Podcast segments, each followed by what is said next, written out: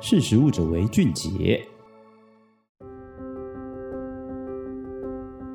Hello，大家好，我是实力媒体的采访编辑张语屏。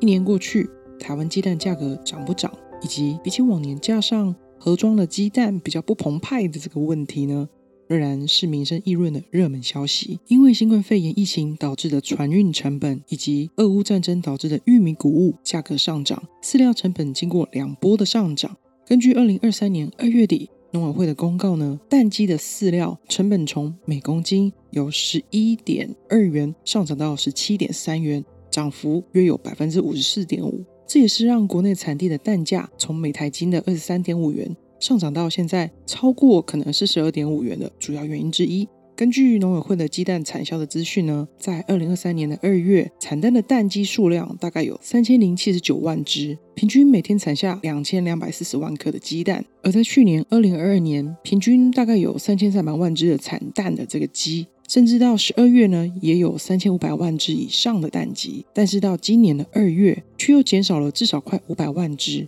而这减少的数量，应该是可以从去除掉这个到达蛋鸡自然而然面临所谓的换羽哦，他们所停止产蛋这个状况，以及淘汰的这个鸡只，还有持续新进的这些鸡只来观察减少状况哦。而淘汰这些鸡只呢，其实从二零二一年到今年二零二三年，世界各国呢陆续受到禽流感的新病毒菌株哦。H5N1 的冲击，听说也是历年来致死率最高的一次，造成全球各地的家禽产业跟鸡蛋产量受到重大的影响。也就是说，不只是鸡，连鸭还有鹅等都是有影响到的。根据农委会的畜牧处今年二月的公告数据，美国已经扑杀了五千七百万只的鸡，日本扑杀一千四百七十八万只，法国也扑杀了两千多万只，在台湾则是扑杀了大概七十四万只。加上台湾其实很仰赖进口这个受精卵的雏鸡哦，就是小鸡，才能够去替补鸡只每九十周就会有换羽的这个寿命。只是因为禽流感，全球的蛋鸡也因为感染而大量的扑杀，市场零售的鸡蛋相对的就会因此受到影响，各国的蛋价也都有相应的上涨哦。这是鸡只界的严重的疫情，但是鸡不能戴口罩，要怎么样去防疫呢？而是什么样的原因会让禽流感传染的速度这么快呢？在今年呢，我访问了鼎聚畜产哦，他们在嘉义新港乡盖了新的鸡舍。走到鸡场里面，我都可以看见任何的进出口都有很重要的一些检核点、清洁的一个规定。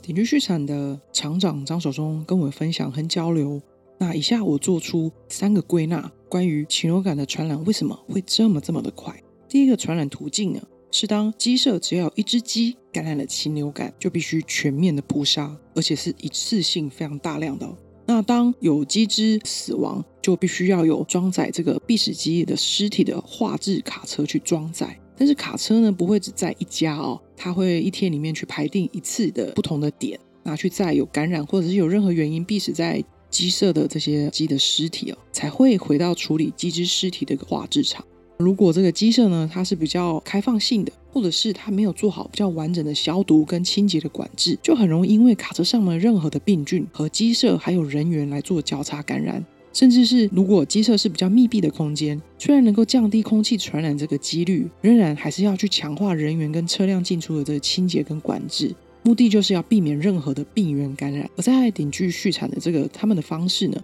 他们有自己的化制机器，透过这个高温啊化成的粉哦，就没有传染源。那鼎聚畜产他们会把这些化制下来的鸡的这个粉呢，会拿来喂养啊，近几年很夯的这所谓黑水蟒哦。那第二个传染途径则是分装在鸡蛋的这个鸡蛋篮跟鸡蛋盒。虽然避免一次性的塑胶篮哦，比较有环保的考量，但是因为禽流感在全球肆虐哦，只要任何会碰到人。碰到鸡蛋跟鸡汁的这个可能，鸡蛋篮就会因为它会流通在不同环境里面，除非每次分装鸡蛋都非常勤劳而且完整的清洗跟灭菌。那厂长张守忠他说，为了有效防疫，避免任何的传染破口，并且要带动产业来一起来重视这个供销的每一个环节，要如何能够有效的防堵这些交叉感染。那鼎聚畜产他们在今年的二零二三年就全面呢就改成纸盘跟纸箱。用一次性的这个容器来盛装鸡蛋。有兴趣朋友也可以查一下农委会的畜牧处相关的这样的规定哦。那第三个传染途径是很难避免的哦，就是地球暖化。厂长张守忠说，他分析地球暖化的加剧，不只是影响农作物的这个生长，也会影响飞往南方过冬的候鸟。除了缩短这个度冬，提前来北返。它们迁徙的路线会越来越往南方哦，因此呢，出现了许多罕见的鸟禽，这样其实也会增加原本没有这些鸟禽的这个地区，增加了这禽流感扩散的这个风险哦。所以以上这三种传染途径，从鸡舍的环境、人员的清洁、装载避屎机的货柜车，还有外来的任何的车辆来源，那到改成纸箱、纸篮这样分装鸡蛋。层层的关卡，层层的把关，才有机会大幅降低鸡只感染疫病、禽流感的趁机而入。好，以上谢谢你今天的收听，我们下次空中见喽，拜拜。